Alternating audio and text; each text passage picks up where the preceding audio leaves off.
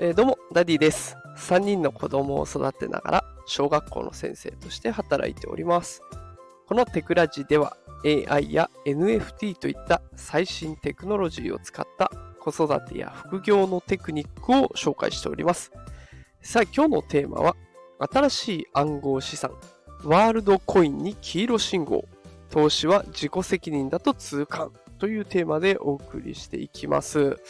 えー、今日はね、タイトルにもある通り、ワールドコインという暗号資産について紹介をしていきます。まあ、これまでもね、何回か放送でワールドコインについて紹介をさせてもらってきました。ね、あのー、ワールドコインって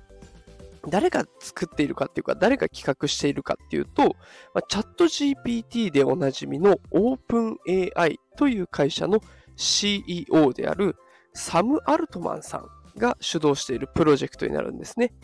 で、これ新しい暗号資産として発表された直後ね、やっぱりこう X、あの、今で言う X ですが、昔で言う Twitter ね。でも暗号資産を獲得しようと、それに必要なオーブと呼ばれる機械に並ぶ日本人の行列がね、もう X のところで話題になってました。960万回数回数100 960万回も、えー、見られるというね、すごいあの記録になっておりました。で、このワールドコインって何が他の暗号資産仮想通貨と違うのっていうところなんですが、まあ、その目指す方向がすごくシンプルで、不労所得の実現、これを目指してるんですね。まあ、働かなくても、必要最低限のお金はそれで確保できるよっていうようなものを目指しています。このオープン AI というところが出しているだけあって、やっぱりね、AI によって仕事が奪われるかもしれないって考えるんじゃなくて、もう AI に仕事を任せちゃって、人間はやりたいことをしようよと。で、必要なお金はワールドコインを使ってよっていうようなスタンスなんですね。まあ、これすごい今ざっくりした説明になりましたが、新しい暗号資産だったり、あと大人気のね、オープン AI が関係しているということもあって、期待値がすごく上がっています。で、私自身もね、あの、すぐコインをゲットしました。で、これまで通算3回ですね、コインを発行してもらって、合計で今38コインもらっている状況です。これでね、やっぱり何もしないでお金をもらえている状況なので、やっぱり夢のような話だなと思います。しかし、まあタイトルでお示ししました通り、黄色信号と、えー、書いておきましたが、このオーブというもののね、危険性が今注目されてるんですね。オーブって何かっていうと、小さい球体、丸いボールのような形の機械になっていて、そこを覗くことによって、目の網膜であるね、光彩というものを読み取るんですね。で、この光彩っていうのは、一人一人作り方が違っているので、本人確認を確実に行えるという優れものなんです。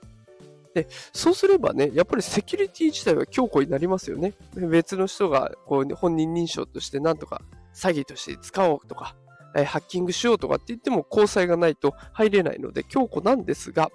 この生体データを抜き取るという方法に今疑問が集まってるんですね。例えば、このプロジェクトが破綻した時にそのデータをどう扱っていくんだとか、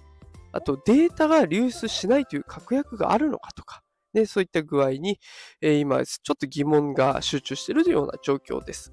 で、私はオーブの情報をゲットしてすぐに行動して、えー、もうね、あのー、交際情報も明け渡しました。まあ、これ、やっぱりね、投資だなと思います。もう当然このデメリットも考えた上で、でもやっぱりね、今動くべきだなと思って動きました。もうこのね、交際のデータがもし流出してしまった時には、やっぱりどうしてもね、私の責任になってしまいますから、投資っていうのはあくまでも自己責任でやるもんだなということを、この疑問がいっぱい出ている状況を見てね、改めて感じました。まあでもね、あの今後私はやっぱりワールドコインね、これからも発展し続けるんじゃないかなと。でね、やっぱりオープン AI というところが出している。で、今注目の AI にね、関わっているトップの企業がね、出しているところなので、やっぱりこれからも情報は追い続けていこうと思います。まあ、ただ投資なので慎重に進めていきたいと思います。まあ、今後もね、ワールドコインとか、あと暗号資産のこと、情報として出していきますので、気になる方がいらっしゃったら、ぜひフォローボタンを押しておいてください。続報をお届けしたいと思います。